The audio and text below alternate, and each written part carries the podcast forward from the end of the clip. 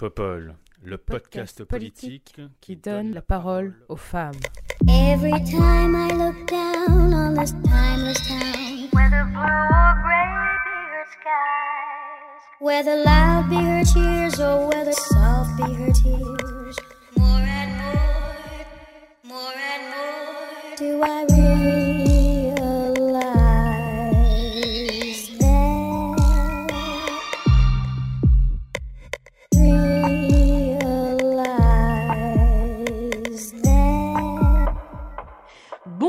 Bonjour, bienvenue sur ce nouvel épisode de Popol, le cinquième épisode de la deuxième saison. Pour ce cinquième épisode, j'ai le plaisir de recevoir Amandine Richaud-Crambe. Bonjour Amandine, Bonjour Léa, comment vas-tu? Ça va très bien. Ça va Quel très bien. plaisir, quel Et, euh, plaisir de te recevoir ici. D'habitude, j'avais l'habitude de te voir dans les meetings. Les meetings où on faisait bien la teuf, et puis après, ou un meeting où on a pleuré aussi. Mais bref, tu peux nous parler de toi un peu, s'il te plaît? Alors, euh, ben moi, euh, dans, dans la vie de tous les jours, on va dire, je suis, euh, je ingénieur urbaniste. Et le reste du temps, quand j'ai un peu de temps, je fais du, de l'activisme et, aussi du militantisme, et notamment dans le conseil politique. Et j'ai eu, eu l'honneur et le privilège d'être la directrice de campagne de Sandrine Rousseau pour la primaire des écologistes. Super, merci beaucoup Amandine. Et nous avons aussi le plaisir de recevoir Fabiola Conti. Bonjour Fabiola, Bonjour Léa, merci. comment vas-tu? Très bien, euh, très bien, euh, merci. Ça fait plaisir de te voir ici aussi. Est-ce que tu nous parlerais un peu de toi, s'il te plaît? Avec plaisir. Je suis Fabiola Conti. D'ailleurs, tu as très, très bien euh, prononcé mon nom de famille, qui vient de l'Italie, comme moi d'ailleurs. Je suis euh, italienne de naissance et française par, euh, par choix. J'ai 35 ans, j'ai travaillé longtemps dans le marketing et je suis coprésidente de Volte France, qui est le chapitre français du parti pan-européen Volte Europa, en partie né en 2017 euh, suite au Brexit, pour euh, une Europe plus euh, juste, écologique et euh, fédérale. Génial, ravi de te recevoir. Et nous avons aussi le plaisir d'avoir avec nous Lamia El Haraj. Bonjour Lamia, Bonjour Léa. comment vas-tu? Écoute, ça va bien dans cette semaine euh, agitée. Oui, bah alors justement, dis-nous un peu ce que tu fais. Pourquoi cette semaine a été si agitée pour toi? Alors, donc, moi j'ai 35 ans. Euh, je suis députée euh, socialiste de Paris dans le 20e arrondissement et je suis euh, aussi porte-parole du Parti socialiste. Et le moins qu'on puisse dire, effectivement, c'est qu'on a eu une semaine un petit peu mouvementée.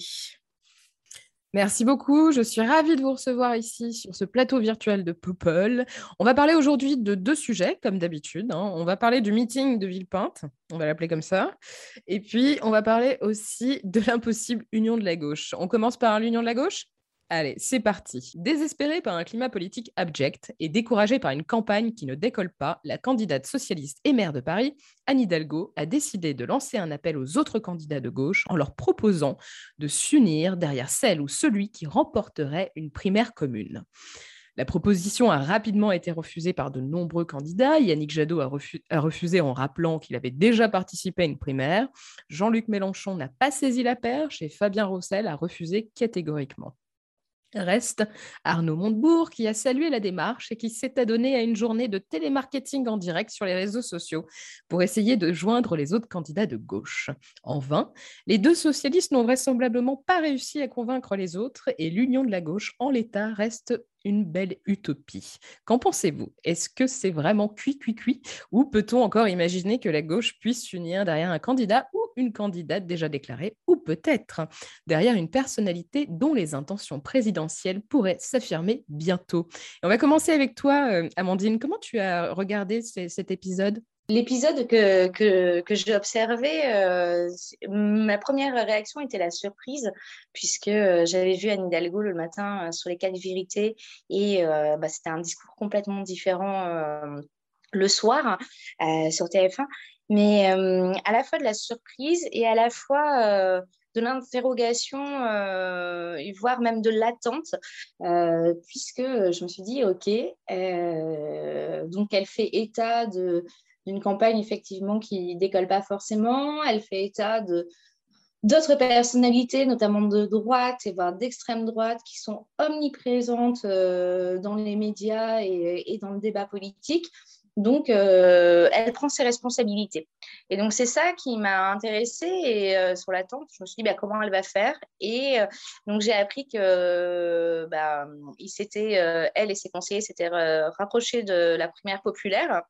Et donc, j'ai hâte de voir ce qu'ils vont proposer pour, pour cette primaire-là. Ouais, moi, j'ai trouvé que c'était quand même une réaction assez responsable. Tu trouves pas? Oui, moi j'ai trouvé que c'était une réaction assez responsable. Maintenant, il faut être sûr des motivations. il y a deux choses. Je me suis dit, est-ce que c'est responsable? Parce que il y a vraiment un enjeu et puis est-ce qu'on fait une guerre de parti ou est-ce qu'on va vraiment vers la présidentielle pour faire une guerre contre l'extrême droite ou est-ce que euh, laisse la place aussi potentiellement à quelqu'un Et quand je dis potentiellement à quelqu'un, je pense à Christiane Taubira, qui a fait un certain nombre de sorties, euh, notamment chez Quotidien, et puis euh, qui souhaite potentiellement se présenter ou jouer un rôle dans l'union de la gauche. En tout cas, quelles que soient les intentions de départ, moi, ce que j'ai envie de voir, c'est le résultat. Et est-ce qu'on arriverait à avoir un résultat d'une réunion de la gauche? Ce serait intéressant hors euh, des appareils de parti, hors des, considérations personnelles et égocentriques euh, d'un certain nombre de candidats et candidates. Ouais, c'est clair. Merci beaucoup, Amandine. Fabiola, toi, tu... comment est-ce que tu as réagi face à cette annonce? Je rejoins Amandine en parlant de responsabilité. Euh, bah, si cela est dû, si l'annonce de Anne Hidalgo est due au fait qu'elle euh, voit voilà, que sa campagne ne décolle pas ou euh, elle a peur des autres candidats et candidates omniprésents, moi, je trouve que peu importe le résultat de reconnaître qu'on ne peut pas y arriver seul, pour moi déjà est une excellente prise de conscience de la situation dans laquelle on se trouve. donc, peu importe d'où ça vient, moi, je salue aussi sa vulnérabilité de dire euh, l'heure est grave. Euh, il faudrait réfléchir à comment on peut euh, mettre de côté les égaux et travailler pour le bien commun, pour le progressisme et mettre fait, le progressisme au centre de la campagne, chose qui n'est pas du tout le cas en, en ce moment. et moi, je trouve que en ce moment, bah, malgré euh, les refus qu'elle euh, a pris, euh, certains aussi assez violents dans les minutes parfois qui suivaient l'annonce, je trouve qu'il y a toujours de l'espoir. je, ne, je ne sais pas si l'appel sera, la perche qu'elle a attendue sera prise par les autres candidats, mais je trouve que ça montre une voie d'espoir pour quelque chose qui est vraiment une politique des idées et non pas la politique des égaux. Euh, je ne sais pas si elle fait la place à Christian Toubira. Euh, je ne sais pas si euh, elle va se rallier derrière quelqu'un, mais je salue cette démarche qui est un peu plus à l'américaine, disons, comme la primaire démocratique. je trouve qu'elle a pris conscience, un peu comme Kamala Harris et, Bernie Sanders, de dire bah, si on ne se met pas ensemble, on ne peut pas faire face à Trump. Et, euh, euh, pour moi, c'est une qualité euh, aussi extrêmement importante dans une personne capable de gouverner. Ça démontre que tout seul, peut-être qu'on va plus vite, mais ensemble, on peut aller bien plus loin. Ouais, ouais, c'est assez intéressant, effectivement, de, voir, de voir comment, comment il y a une urgence, en fait. Et cette urgence, elle est de plus en plus palpable. enfin, plus, plus, on avance et plus on sent qu'il y a quand même une volonté en fait de la part aussi des électrices et des électeurs euh, de gauche euh, de voir émerger un, front commun parce que c'est vrai que c'est désolant, c'est désolant lorsqu'on regarde euh, de, de, de, plus près même de loin ce qui se passe, c'est vraiment très inquiétant. Toi, Lamia, tu es au cœur du système. Comment tu as vécu cette annonce?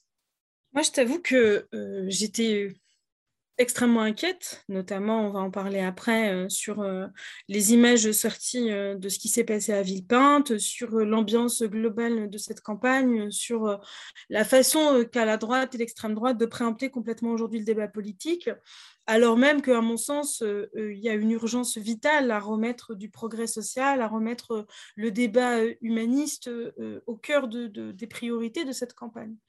Donc j'ai accueilli cette nouvelle avec un certain soulagement, je ne te cache pas.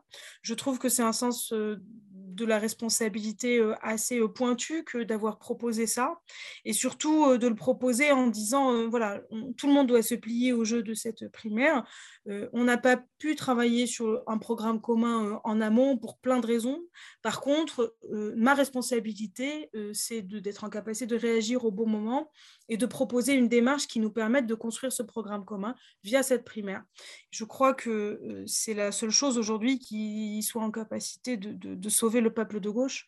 Je ne sais pas trop comment le dire autrement, si ce n'est si ça. Donc j'espère que tout le monde va jouer le jeu. Je suis assez déçue par les réactions des uns des autres que j'ai trouvées très hâtives et parfois même violentes.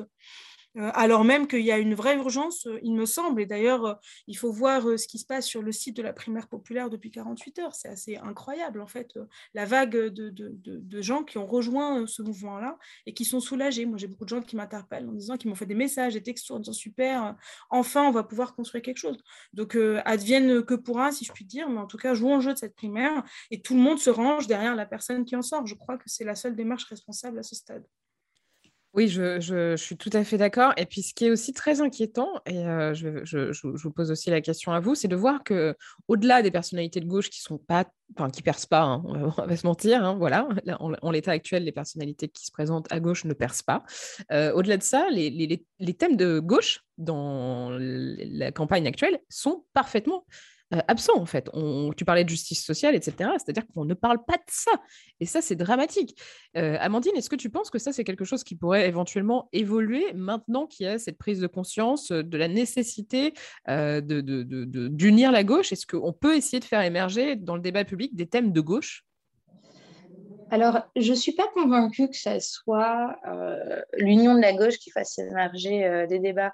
Si on, se rappelle un peu de la primaire euh, des écologistes, Sandrine Rousseau a fait émerger plein de sujets, et vraiment plein de sujets de gauche dont on n'entendait pas parler, et uniquement sur ça, sur juste sa candidature. Moi, ce que je pense, c'est que aujourd'hui, on voit les résultats. Euh, il suffit de prendre un peu les élections précédentes pour voir, après chaque primaire, le nombre de points que euh, les candidats vainqueurs ou candidates vainqueurs avaient eu.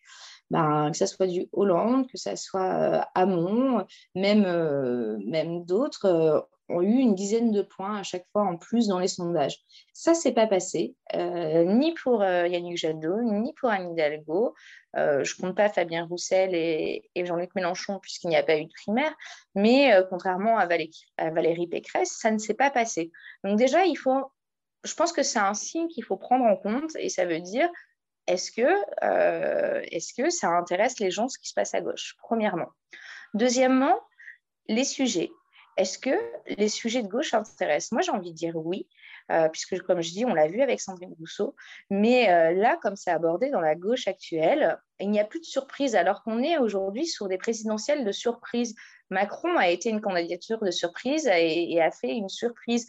Euh, l'effet Pécresse, même si elle est là depuis longtemps, ça, ça a donné une surprise. Je pense qu'à un moment donné, l'élection quel que soit le candidat ou la candidate, il faut euh, changer la façon de faire et arrêter de faire de la politique à papa, une candidature et une campagne à, papa, c'est-à-dire faire des déplacements pour faire des déplacements, parler aux gens pour parler aux gens et euh, rester frileux sur les sujets. Parce que les sujets pour qu'ils montent, ce n'est pas une question de gauche ou de droite, c'est une question de courage et de constance sur ses convictions.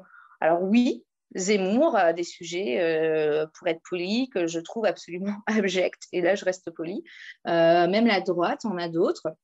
Cependant, euh, il y a des sujets clivants au sein de la gauche également et au sein de la société qu'il faut prendre à bras le corps et qu'il faut avoir le courage de porter. Et aujourd'hui, je ne suis pas convaincue que les candidats et candidates aient le courage de porter certains sujets. Je, Anne Hidalgo est une femme politique avec un certain courage, mais sur certains autres sujets, et notamment des sujets de société, je ne trouve pas qu'elle soit à la hauteur. Yannick Jadot, c'est exactement pareil. Mélenchon sur d'autres choses, mais c'est peut-être des choses un peu plus extrêmes gauche, euh, sur l'Europe ou autre, mais euh, ce n'est pas forcément ce qui intéresse les gens. Donc moi, j'ai envie de dire que ce qui intéresse les gens, c'est le pendant de gauche de euh, ces, sujets d'extrême droite et euh, c'est l'antiracisme, c'est l'anticapitalisme, c'est le féminisme, euh, c'est l'écologie radicale et c'est pas des micro-mesures où on ne sait pas en fait, où on ne voit pas de courage et on ne sait pas jusqu'où ça va aller. Ouais, bah, je crois que tu as tout dit, effectivement, je suis bien d'accord. Il manque un peu de ferveur, en fait, dans le, traitement et enfin, le traitement politique d'un certain nombre de sujets. Et effectivement, on, a l'impression, il y a, y a, de la timidité et il y a vraiment cette, cette peur d'aller sur certains sujets de manière très affirmée. Fabiola, tu partages, toi, cette, cette opinion, ce constat? Absolument. Je trouve qu'il n'y a aucun candidat et aucune candidate qui se mouille. Euh, en fait, tout le monde reste assez euh, vague sur des propos. Euh, personne prend vraiment en, en, constat et une idée et la porte à la fin. et juste, juste parce que c'est, comme je disais tout à l'heure, la politique des égaux et non pas des idées. Il n'y a rien d'innovant, rien de frais, rien de révolutionnaire qui est sorti des débats euh, présidentiels.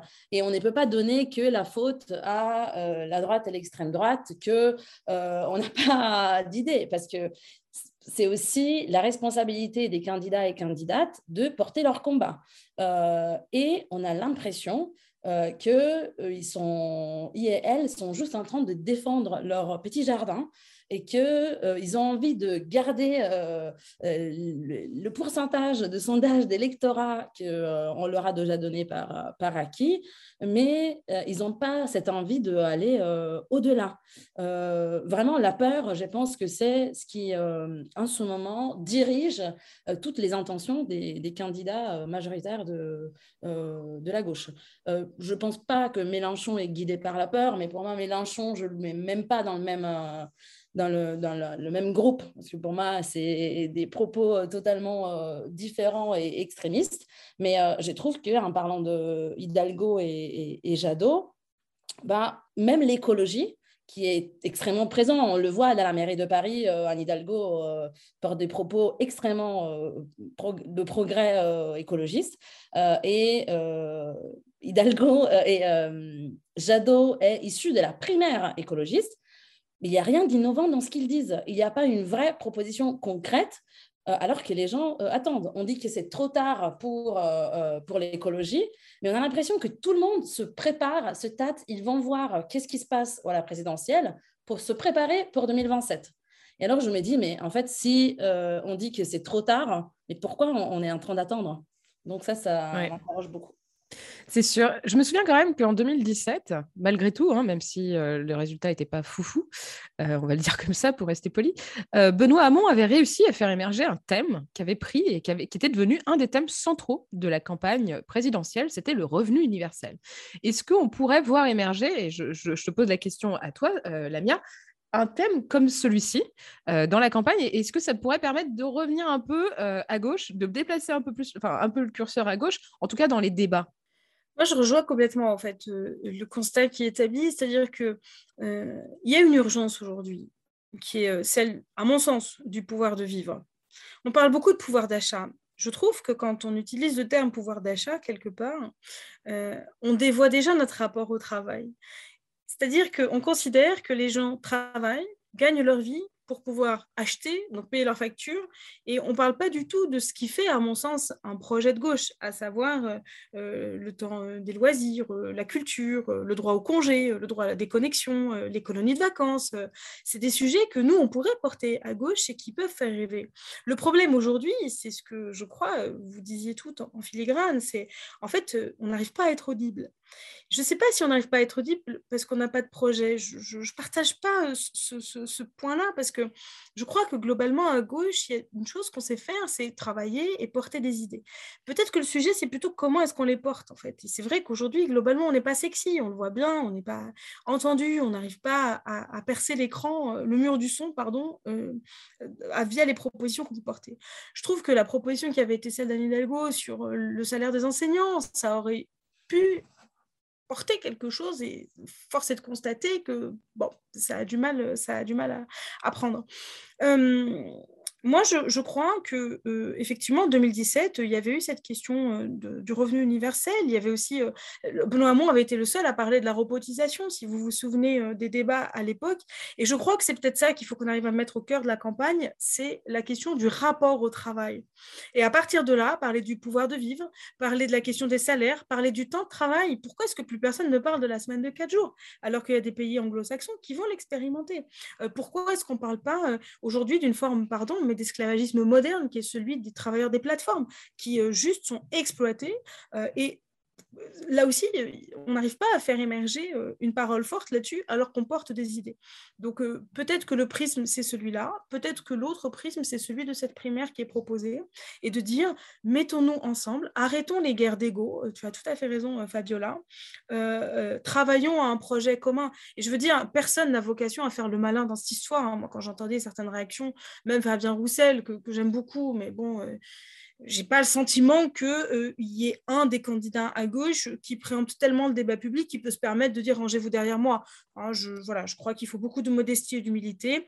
Je crois que la démarche qui est proposée euh, euh, par la primaire populaire et par Anne Hidalgo de dire bah, mettons-nous tous autour d'une table, discutons, faisons une élection avec des vrais débats, effectivement, où peut-être on arrivera à faire émerger quelque chose de fort. Et à partir de là, bah, menons cette bataille-là parce qu'on ne peut pas s'effacer, on ne peut pas laisser le pays dans cet état-là pendant encore cinq ans. Enfin, moi, je suis franchement, je suis un peu, je suis un peu, voilà, je suis un peu effarée en fait euh, par euh, ces réactions-là et très déçue par ailleurs. Bien, oui, la déception, je crois que c'est un bon mot euh, en ce qui concerne euh, le, débat et euh, l'état actuel de la gauche en France. Moi, je, je, me faisais une réflexion en vous écoutant. en fait, quand on voit la campagne de Benoît Hamon et puis ces mesures qu'il portait, c'était quelque chose qui s'inscrivait dans un projet de société. On avait un véritable projet de société. Je trouvais que c'était ça la différence par rapport à, par exemple, d'autres candidats, type Macron, qui avait écrit son bouquin Révolution, qui n'avait rien de révolutionnaire, et où il y avait que des mesurettes euh, à la marge. Euh, bref, là, je me souviens de, en tout cas, l'adhésion des personnes euh, qui ont voté pour Benoît Hamon, c'était vraiment ce projet de société. Et j'ai l'impression que ce qu'a fait aussi Sandrine Rousseau dans sa campagne, c'était vraiment proposer un, projet de société, c'est-à-dire changer de société. Et là, en l'occurrence, à gauche, j'ai pas le sentiment que ce soit vraiment quelque chose qu'on arrive à retrouver. Alors c'est bien, hein, tu vois, là, je suis d'accord. Hein, augmenter le salaire des enseignants, etc. Mais c'est des mesures qui sont intéressantes, fortes, mais qui, à mon avis, ne s'inscrivent pas dans un, euh, dans un projet de société globale. Damien, tu voulais préciser quelque chose? Je voulais euh, réagir à, ce que tu disais. En fait, tu as totalement raison. Tu vois, c'est pour prendre un exemple très concret. Euh, pourquoi est-ce qu'on ne reparle pas, par exemple, de la question de la légalisation du cannabis? Alors que c'est un sujet, je crois, qui pourrait faire écho en fait au sein de la société aujourd'hui. Euh, je disais tout à l'heure la question de la semaine de quatre jours, mais est-ce que c'est devenu tabou? Je ne comprends pas en fait. Pourquoi est-ce qu'on est frileux là-dessus? Pourquoi est-ce qu'on n'ose pas nous dire effectivement bah, la semaine de quatre jours, c'est un projet de société pour le coup? Euh, La question euh, de la place des femmes dans la société aujourd'hui aussi. Je veux dire, on a quand même pendant cinq ans un président de la République qui nous a expliqué que les questions relatives à l'égalité femmes-hommes et à la lutte contre les violences faites aux femmes étaient au cœur de son projet. Sauf que quand on regarde dans le débat, dans le détail, pardon, c'est pas du tout le cas. C'est pas du tout le cas. Il y a peut-être pas un recul. Je veux pas non plus, euh, voilà, être complètement négatif. Il y a des choses qui ont été faites, mais clairement pas à la hauteur de l'enjeu du moment, quoi. Aujourd'hui, euh, d'ailleurs, il y a une étude de la Fondation Jean Jaurès là-dessus qui est absolument formidable, que je vous invite à voir sur euh, la fatigue actuelle de la société.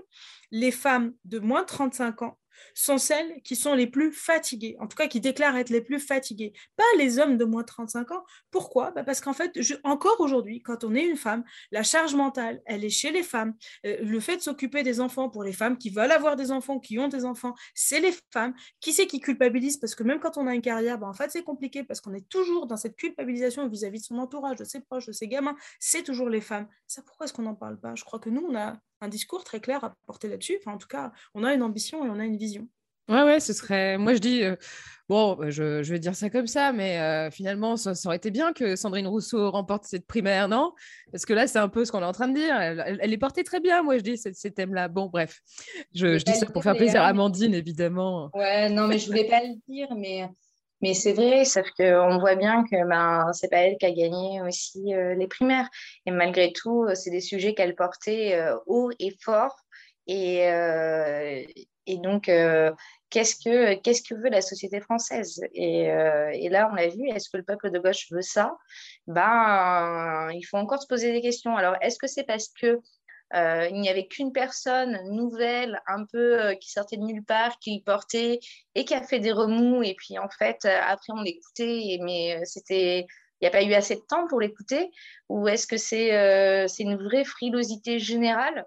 Je ne sais pas. J'ai envie de me dire que un, que peut-être que si tous les candidats et candidates portaient ces sujets-là, ben, on, on aurait l'oreille qui serait habituée et qui pourrait se dire mais oui, mais oui, il faut qu'on ait ce courage-là j'ai vraiment l'impression que c'est plus, des fois, c'est plus grave de parler de semaines de quatre jours de légalisation du cannabis que de parler euh, de, de, renvoi des étrangers et de non-accueil, quoi. Et c'est là où on marche sur la tête. C'est clair. D'ailleurs, on va parler de tout ça, hein, parce que quand même, on peut pas quand même passer une semaine sans parler de Zemmour. Hein. On va parler de Zemmour, on va parler de son meeting à Villepinte surtout. Dimanche dernier, le candidat populiste d'extrême droite, Éric Zemmour, a organisé à Villepinte un meeting fidèle à son image, placé sous les valeurs de l'intolérance et de la violence. Durant cet événement qui a réuni soi-disant 13 000 participants, selon les organisateurs, des journalistes ont été agressés et insultés, des militants et militantes de SOS Racisme ont été violemment attaqués et Éric Zemmour lui-même a été agressé.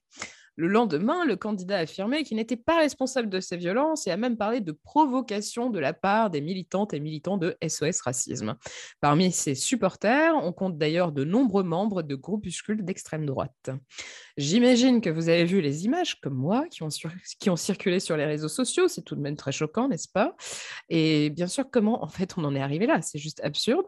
C'est extrêmement inquiétant aussi et ça en dit quand même pas mal et euh, assez long sur euh, l'état actuel du climat politique en France. Qu'est-ce que, que vous en pensez, Fabiola? Euh, Moi, je trouve que c'est désolant que, bah, premièrement, on doit encore voir ces images en 2021 et qu'on se retrouve, comme tu disais, toutes les semaines à parler de cet individu. et là, j'en donne aussi une responsabilité aux, médias je ne donne pas la responsabilité à toi. Léa, toi, tu fais un podcast qui est basé sur l'actualité euh, et les médias. Euh, et on a choisi un thème extrêmement médiatisé, euh, qui est tout à fait pertinent.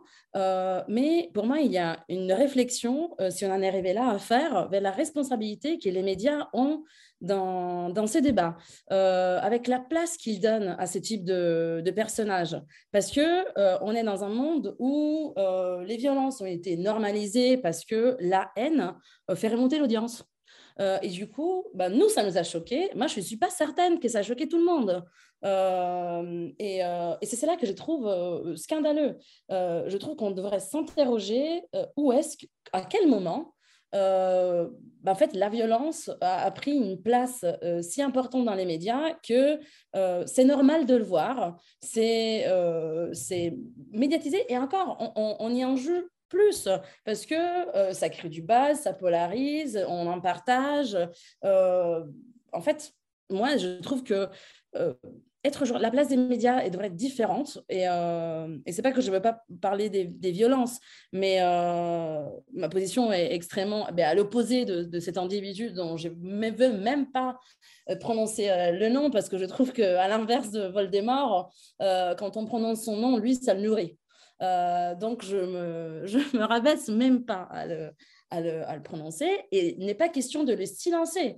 Euh, le droit d'expression est fondamental dans notre pays, bien évidemment, euh, mais la place disproportionnée que euh, tous ceux que cet individu fait, dit, écrit, moi je trouve qu'elle n'est vraiment pas digne de notre République.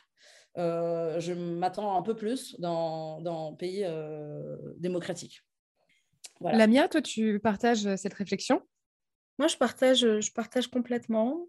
Je ne sais pas si c'est euh, qu'il ne faut pas euh, prononcer son nom. Je crois que hum, la place qu'avait en fait ce, personnage dans les médias, où il était dans une forme de ligne éditoriale qui correspondait je crois, à ce qu'il prône, c'est-à-dire un, petit, euh, petit agitateur euh, de haine, polémiste euh, à ses heures perdues, commentateur de, la vie quotidienne. Quand on l'écoute quelque part, moi je me dis, mais sa vie doit être très triste parce qu'en fait, il aime personne, en fait, il déteste tout le monde. et notamment, il déteste ben, en fait, ce qu'on est, ce que sont nos enfants, ce qu'est notre pays aujourd'hui. Normally, being a little extra can be a bit much, but when it comes to healthcare, it pays to be extra. And United Healthcare makes it easy with Health Protector Guard fixed indemnity insurance plans. Underwritten by Golden Rule Insurance Company, they supplement your primary plan, helping you manage out of pocket costs without the usual requirements and restrictions like deductibles and enrollment periods. So when it comes to covering your medical bills, you can feel good about being a little extra. Visit uh1.com to find the Health Protector Guard plan for you. En revanche, je crois que euh, on peut pas considérer que euh, ça n'existe pas parce que euh, ce qui est en train de se passer, à mon sens, c'est extrêmement grave. Il y a plusieurs choses. D'une part, il arrive à banaliser complètement l'extrême droite qu'incarne Marine Le Pen. Ça, c'est assez, euh, assez effroyable, en fait. C'est-à-dire qu'il est tellement euh, polémiste et tellement euh, radical dans son propos et dans sa façon de, tenir ces propos-là, qu'on en vient à se dire Ah, bah oui, bah en fait, Marine Le Pen, finalement, ça va, quoi. Alors que Marine Le Pen, c'est l'extrême droite. Il ne faut pas qu'on l'oublie. Moi, quand j'ai vu le portrait de Marine Le Pen dans Ambition intime, que j'ai regardé quand même, j'étais assez effarée en fait. Euh, C'est-à-dire que bah, c'est une, une jeune dame très sympathique hein, qui aime bien les chats, les chattes d'ailleurs, euh, qui vit en colocation avec euh, une amie euh, et qui, qui, voilà, qui fait euh, des gâteaux et qui boit le thé euh, en famille. Quoi. Franchement, cette scène, euh, enfin moi, j'ai regardé que des extrêmes, mais, mais même, enfin, Karine Le Marchand, euh, c'est irresponsable de sa part de faire une chose pareille, quoi. Alors, moi, je l'ai regardé en entier. Ah. je, je me suis fait du mal, mais je, oui, c'est, c'est, je ne sais pas si c'est irresponsable. En tout cas, c'est juste incroyable que ça puisse se produire euh, sur une chaîne de très grande euh, audience à une heure de très grande écoute. Bon. Euh, donc ça, c'est le premier point. Le deuxième point, c'est qu'il tient des propos qui sont juste hallucinants. Enfin, je veux dire, euh, c'est de l'incitation à la haine raciale, euh, c'est euh, des, propos qu'on ne pensait pas entendre, négationnistes sur ce qui s'est passé en octobre 61, euh, sur la, stature, soi-disant, ou le rôle qu'a pu jouer Pétain dans le sauvetage, et j'y mets beaucoup de guillemets, hein, des juifs. Enfin, c'est juste hallucinant qu'on puisse tenir ce type de propos. Et le troisième point, pour moi, c'est que, euh, bah, en fait, euh, il en a rien à foutre quelque part des médias. Il en joue complètement. Et moi, c'est ça que je trouve incroyable. J'ai regardé son, son clip. J'aime me faire mal, je sais. J'ai regardé son clip là. euh, euh, de, de, son annonce de candidature. Je ne sais pas si vous voyez le moment précis où il dit euh, on va, le système va vouloir vous faire croire que je suis, euh, enfin, on va me cracher dessus. Je ne sais plus comment il dit ça. Et quand il dit le système, à ce moment-là précis, il y a un changement d'image et on le voit lui assis. Vous savez, vous vous rappelez de cette photo où il est sur euh, l'estrade avec autour de lui plein de journalistes? C'était sur son meeting à, à Toulon, je crois, quelque chose comme ça. Et ça, c'est incroyable. C'est-à-dire qu'il utilise les médias pour exister, pour émerger, pour se faire une place, pour polémiquer, pour insulter tout le monde. Et derrière, dès qu'il en a l'occasion, il se moque d'eux, il leur crache dessus, il les instrumentalise pour les faire pointer du doigt, il les empêche d'accéder à, leur, euh, à, son, à son meeting. Enfin, c'est juste, je trouve ça hallucinant et extrêmement effrayant.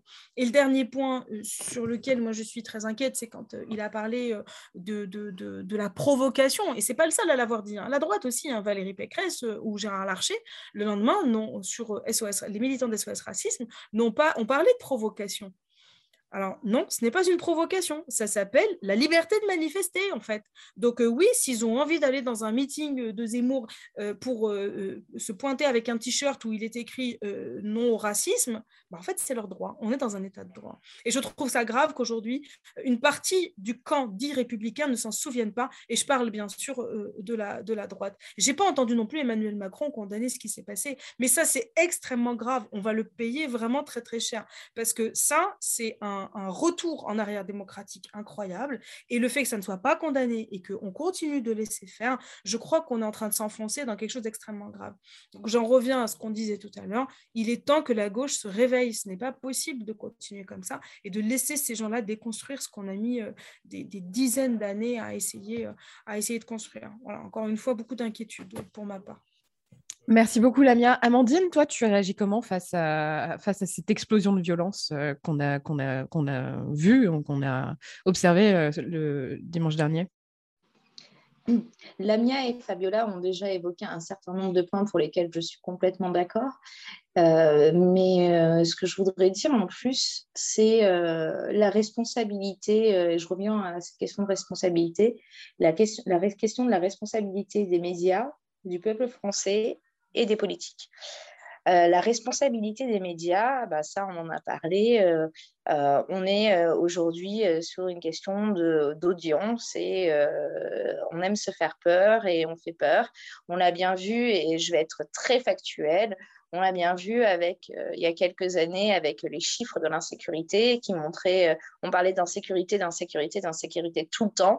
Or, les chiffres montraient que l'insécurité baissait mais quand on en parlait, on avait l'impression que c'était plus. Ben, c'est ce qu'on est en train de faire avec Zemmour. On en parle tout le temps et pourtant, euh, ce n'est pas, une, pas une, pensée, euh, une pensée générale. La responsabilité de la gauche. Moi, je pense que la responsabilité de la gauche, aujourd'hui, elle est très forte parce que euh, je tiens à dire, et je ne veux pas qu'on l'oublie, si Macron est au pouvoir, c'est grâce au PS. Et, euh, le PS a une responsabilité très forte après Hollande euh, de euh, la situation dans laquelle on est et du délitement de la gauche. Et là, la gauche encore a une responsabilité de manque de courage et du manque de conviction. À quel moment on a un candidat ou une candidate qui parle de d'antiracisme? Oui, je suis d'accord, je suis complètement d'accord avec ce qui été dit. outre le droit de manifester, avoir un t-shirt avec non au racisme, en fait, quand on se fait tabasser derrière, c'est juste le racisme est pénalisable par la loi. C'est un, c'est un fait pénalisable, c'est un crime. Donc, euh, en fait, il n'y a même pas de, question à savoir si c'est le droit de manifester ou pas, c'est juste une question légale. Et à quel moment on entend, en fait, euh, cette question euh, de vraiment de dire le mot? On doit dire le mot antiracisme. Et, et je pense que ce que fait la gauche, c'est qu'elle a peur d'utiliser des mots, contrairement à la droite. Et la droite se retrouve euh, à utiliser des mots euh, en toute décomplexité, euh, des mots racistes, des mots xénophobes, des mots homophobes, tout ce que vous voulez. Mais ils sont complètement décomplexés parce qu'ils y croient derrière. Alors que nous, on a l'impression que du côté de la gauche, on n'y croit pas. On parle, on, on dit oui, c'est pas bien, oui, machin, non, mais Zemmour, machin, Le Pen, machin. Mais non, employons les mots. Employons les mots, employons les mots anti-racisme et euh, anti, anti-homophobie et on les assume. Et je pense qu'il y a un manque, euh, il y a vraiment, c'est pas assumé et il y a un manque là-dessus. Et, euh, moi, j'en veux un petit peu à la gauche là-dessus parce que on, reste, on reste sur, on parlait tout à l'heure d'individualisme, mais plus, plus que ça, j'ai l'impression qu'on est dans une course de parti un peu un battle royal de quel est le parti euh, de gauche qui restera.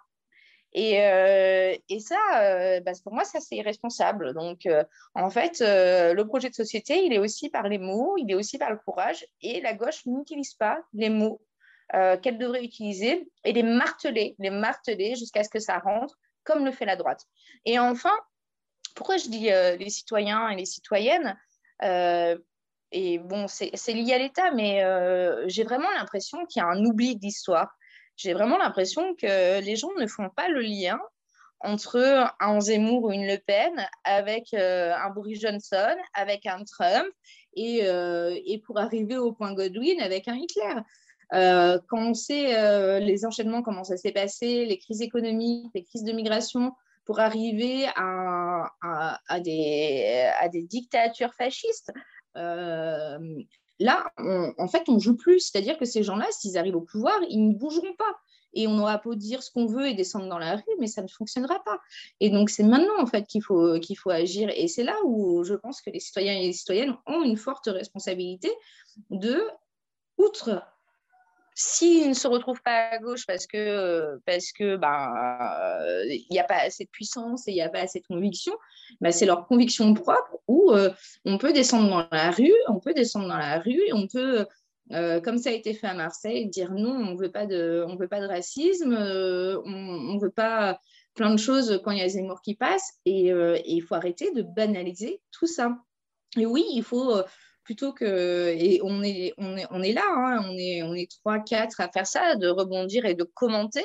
Moi je suis pour l'action et euh, plutôt qu'être spectatrice parce que ça me fait peur et ça me fait peur parce que euh, j'ai l'impression que l'histoire est en train de se reproduire et qu'on a complètement oublié que l'histoire a permis euh, les choses les plus horribles euh, du XXe siècle et, euh, et, on vogue là-dessus comme si c'était rien, alors que ce qui se dit en toute impunité aujourd'hui, tout doit être pénalisé par la loi parce que c'est pas possible. Le révisionnisme, la xénophobie, c'est l'antisionisme, c'est scandaleux quoi. Et, et c'est à nous aussi de nous bouger. Et je pense que c'est là où, sur la primaire, la primaire populaire, je trouve leur intention bonne de vouloir rassembler, mais euh, je trouve que ça manque de populaire. Ça manque de populaire et ça manque de gens. Et ben, pour rassembler, il faut aussi que ce soit les gens. Et, on sait très bien que les politiques, euh, aujourd'hui, euh, répondent à la population. Et comme ça a été pour les Gilets jaunes, comme ça a été pour d'autres choses, moi, j'aimerais bien qu'on organise des choses en disant non, je refuse que dans mon pays, j'ai des gens xénophobes qui puissent se présenter à la présidentielle. C'est pas possible. Tout à fait, ça me fait penser d'ailleurs, et ça fait un, bail que, je l'ai relu, euh, Le Monde d'hier de Stephen Zweig, qui euh, dépeint en fait euh, l'état de l'Europe avant la Seconde Guerre mondiale et tout ce qui s'est passé.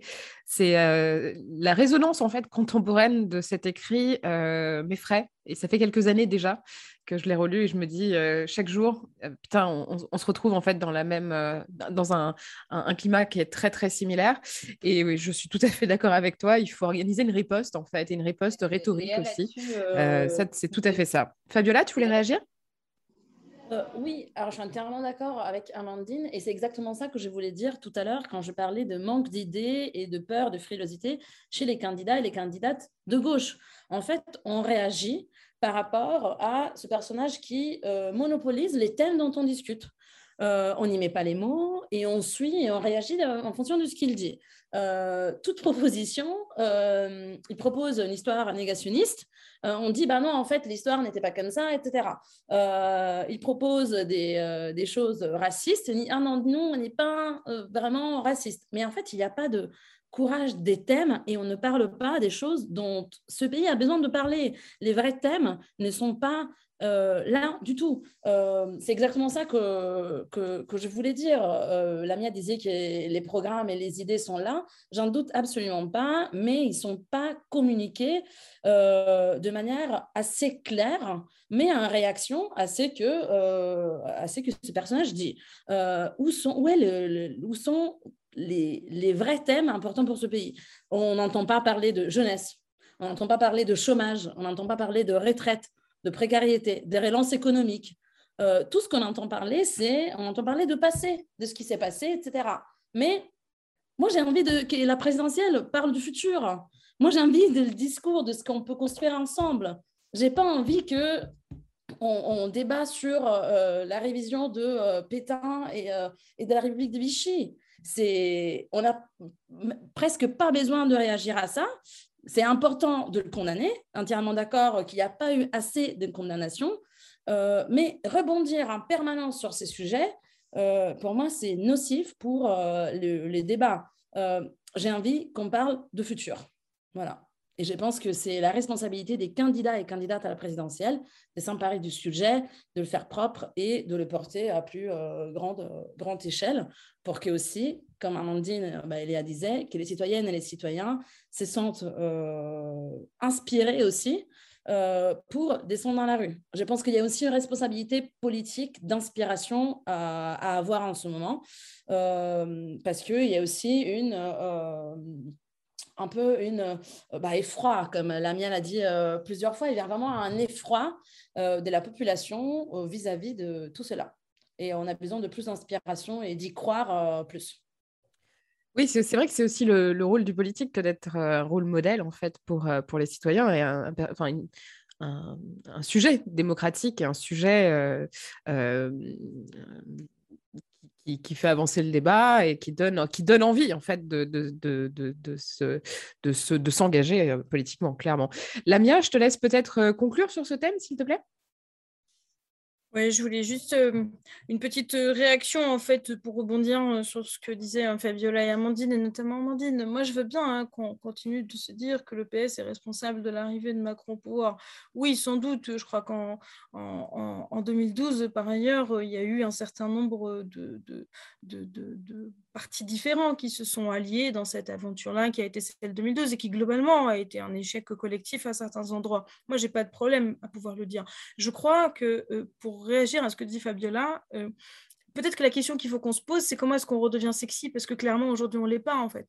C'est ça que je voulais dire. Tu vois, c'est pas tant. Euh, évidemment qu'on a un programme, on a des idées. Et je crois que là, euh, en quelques, euh, quelques minutes, on a pu égrener un certain nombre de propositions qu'on avait et d'ambitions qu'on avait pour le pays. Simplement, on n'a pas peut-être la bonne incarnation aujourd'hui les gens n'ont pas envie de nous écouter parce que, bah, clairement, ce qu'on peut raconter peut donner cette impression un peu poussiéreuse de, en gros, les, partis de gauche sortis du placard euh, plein de toiles d'araignée.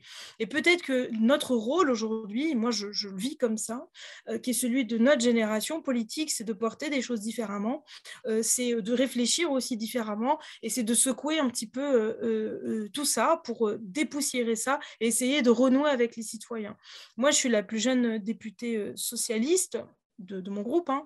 Euh, c'est aussi une volonté de renouvellement euh, de notre part. Euh, je suis profondément socialiste, donc profondément de gauche. Pour autant, je crois qu'aujourd'hui, il y a un autre chemin qu'il faut qu'on arrive à, esquisser. Et pour ma part, il est hors de question de laisser tomber ce combat-là parce qu'il est ô combien d'actualité et j'en ai vraiment ras-le-bol, effectivement, de me placer comme commentatrice de ce que fait ou ne fait pas Zemmour. J'ai plutôt envie bah, qu'on refasse rêver les gens. Tu as complètement raison, Fabiola. Parlons du futur et arrêtons de, parler du passé. En tout cas, voilà, c'est ce que je vais essayer de m'atteler à faire avec quelques-uns, j'espère, et qu'on sera le plus nombreux possible. Eh ben, bon courage. Hein. Et oui, effectivement, un mot très important, c'est l'incarnation, l'incarnation d'un programme, l'incarnation d'idées.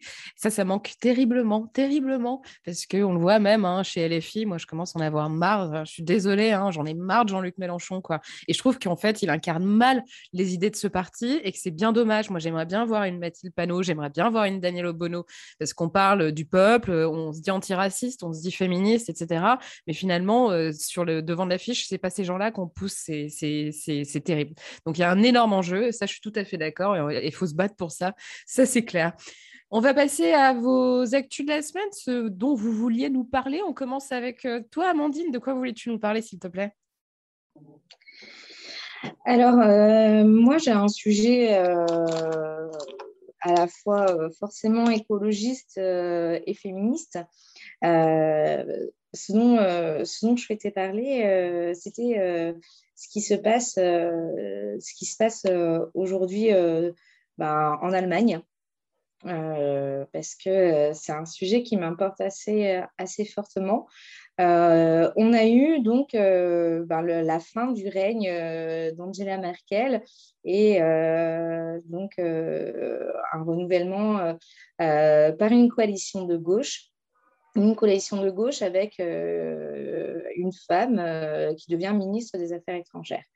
Et, euh, ça m'inspire dans le sens où je ne suis pas inspirée par la politique économique allemande hein, ou certaines choses, mais je sais tout ce qu'a fait malgré tout Angela Merkel et euh, je vois une évolution, euh, notamment sur euh, la partie gauche et sur, sur les alliances et sur les, coalitions. Et là, je me dis, est-ce qu'on serait capable de le faire ou pas en France? Et j'en suis pas convaincue.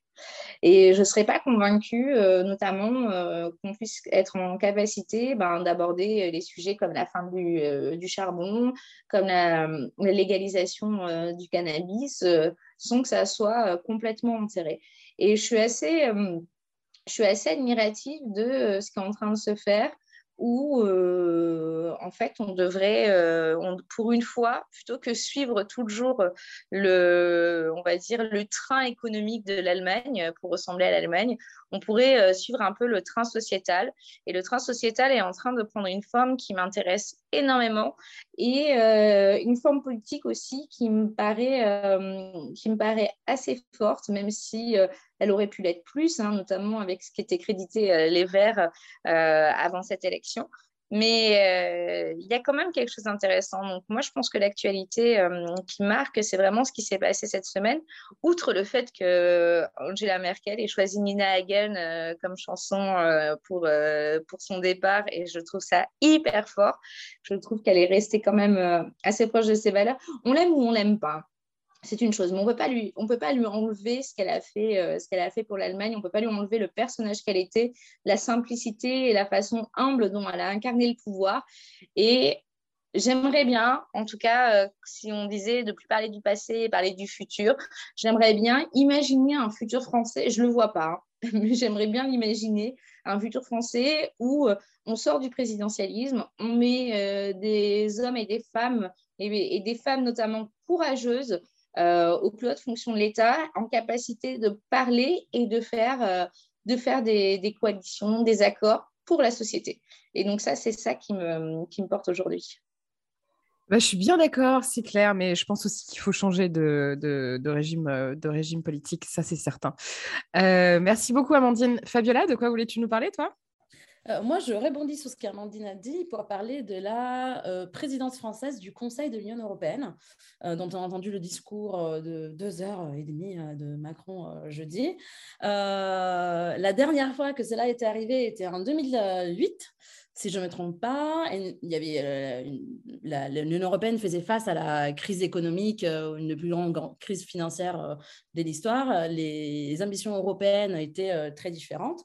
Et euh, je trouve que euh, le discours, le projet d'un président qui s'appelle européiste, euh, avec des guillemets, comme on ne voit pas les guillemets dans le podcast, est vraiment très.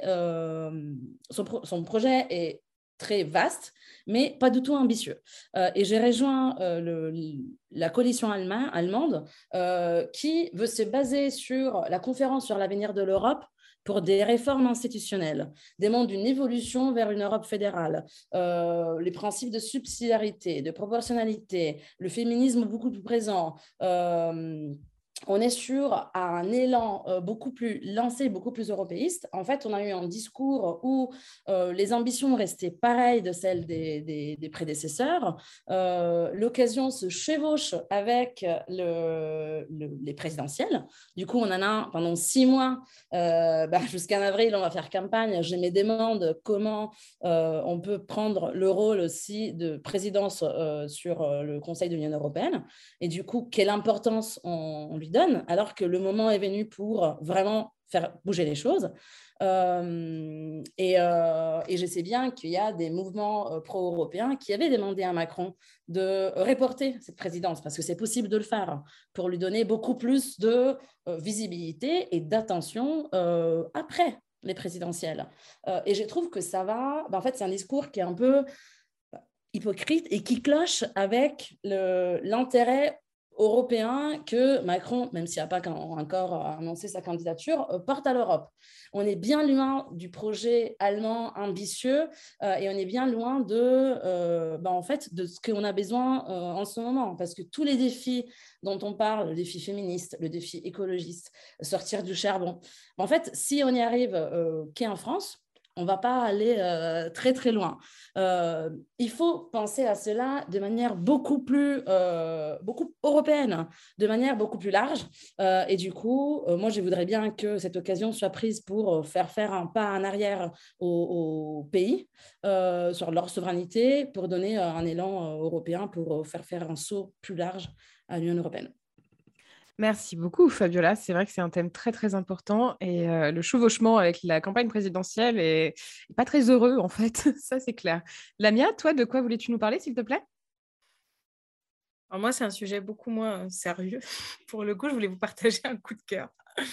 Euh, j'ai découvert une, petite série là que je regarde le soir, c'est des petits épisodes de 20 minutes, comme j'ai pas souvent le temps de pouvoir euh, regarder la télé. c'est Working Moms qui est une série euh, canadienne euh, de quatre, quatre, copines qui vivent à, Toronto. Donc, c'est des épisodes de 20 minutes euh, qui se regardent assez, assez facilement le soir avant de se coucher pour couper un peu. Et ça, j'ai eu un gros coup de cœur pour cette série parce que c'est donc quatre copines un peu, un peu déjantées, je dirais, qui arrivent à, concilier, en gros, comment concilier sa vie de femme, sa vie de mère, sa vie de couple, comment gérer ses enfants. Et voilà, moi, j'ai deux enfants en bas âge que peut-être vous entendez hurler à côté, donc j'imagine qu'ils sont en train de se taper dessus, qui ont 5 ans et, et, un an et demi. Et en fait, c'est voilà, c'est hyper dur en fait. Et ce que je disais un peu tout à l'heure pour les mamans, les femmes de moins de 35 ans, quand en plus on est maman, c'est pas c'est pas toujours évident de réussir à tout concilier. Donc notamment, moi, je me suis déjà retrouvée. Il y a des scènes dans le film où je j'avais l'impression de me revoir en galère évidemment de crèche, de babysitter, sans personne pour garder les mômes. et donc à me, à me, taper des réunions avec, avec ma toute petite qui à l'époque avait un an et qui évidemment à ce moment-là décide de passer en mode urgence couche immédiatement. Et donc on se dit bon comment rester extrêmement sérieux, c'est avoir l'air très impliqué dans ce que je dis tout en changeant la couche de, mon enfant. Et je crois que voilà c'est euh, ça me fait du bien de voir ça et de me dire bon en fait euh, bon bah, ça va je suis pas toute seule euh, à subir ça et, et, et voilà j'aime bien cette série je la trouve fraîche Trop cool, merci beaucoup Lamia. Merci beaucoup à toutes les trois pour vos interventions. C'était génial de vous recevoir. Euh, je vais d'abord euh, passer le micro à Clotilde Lecoz avant de euh, conclure cet épisode avec vous. À toi, Clotilde, pour ta chronique internationale. Merci, Léa. Cette semaine, on se penche sur le pragmatisme des relations diplomatiques entre la France et les pays du Golfe. Et on fait un petit tour de la presse dans cette région pendant la visite du président Emmanuel Macron. Entre le vendeur et l'acheteur, Dieu ouvre la voie du profit. Voici comment Al Bayan analysait le 6 décembre dernier la visite du président Emmanuel Macron aux Émirats arabes unis. Selon ce journal émirati gouvernemental, on ne doit la vente de nos rafales français qu'au fait que la négociation des Émirats avec les États-Unis se soit perdue dans les, je cite, labyrinthes juridiques de Washington. D'après le dicton, si le vendeur n'est pas prêt à vendre, ici les États-Unis, alors l'acheteur en trouvera toujours un autre, ici la France, car c'est Dieu qui ouvre la voie du profit. La France n'aurait donc en rien arraché un contrat des mains des Américains, se vengeant ainsi d'un contrat raté avec l'Australie, et Al Bayan nous propose une vision beaucoup plus pratique. Si la France a eu le contrat, c'est grâce à la volonté de Dieu et à la longueur de la négociation américaine. Leçon de pragmatisme numéro 1. D'un côté, la France permet aux Émirats arabes unis de s'armer rapidement et de l'autre, les Émirats arabes unis aident la France à sauver son industrie avec un contrat à 17 milliards d'euros pour Dassault et Airbus. Après les Émirats, la France s'est rendue, au, au Qatar, où l'on parle également d'avancées significatives dans les relations entre Paris et Doha. D'un côté, le Qatar nous aide à évacuer des ressortissants français d'Afghanistan et reste le premier investisseur de la région pour la France, mais cela sert avant tout à améliorer sa position dans la région, le journal gouvernemental Araya ne manque pas de rappeler que Total a repris en 2017 le contrat originellement attribué aux Danois afin de renforcer la position qatari au sein des pays exportateurs de pétrole. Leçon de pragmatisme numéro 2. D'un côté, la France permet au Qatar de devenir un acteur plus significatif au sein des pays de la région. De l'autre, le Qatar devient et reste le premier investisseur de la région en France. Après le Qatar, le président Emmanuel Macron s'est rendu en Arabie saoudite. Dans la presse locale, aucune mention du fait que le président français soit le premier chef d'État à rencontrer Mohamed Ben Salman depuis l'assassinat du journaliste Jamal Khashoggi. Pour Bloomberg, c'est une manière diplomatique d'aider l'Arabie saoudite à tourner la page. Ashark al-Ossat, l'un des plus importants quotidiens panarabes, salue d'ailleurs la transformation et la véritable maturité de la politique française. Durant la visite, le président Emmanuel Macron et le prince Mohamed Ben Salman ont appelé le Liban et discuté la question du nucléaire iranien. Leçon de pragmatisme numéro 3. D'un côté, la France aide l'Arabie saoudite à redorer son image sur la scène internationale et de l'autre, l'Arabie saoudite aide la France à polir son image dans la crise politique libanaise et à prendre un rôle plus sérieux dans les discussions nucléaires. Et le journal saoudien Arab News démontre bien l'importance de bien choisir sa stratégie à l'international, là où le président Hollande courtisait Riyad et le président Sarkozy Doha pour développer leurs relations commerciales, le président Macron a choisi une approche plus globale, mais pour lutter contre Daesh. Dans un article intitulé L'influence internationale chancelante de la France, Le journal considère que cette stratégie du président français est devenue trop étroite, ce qui le fragilise même dans son pays.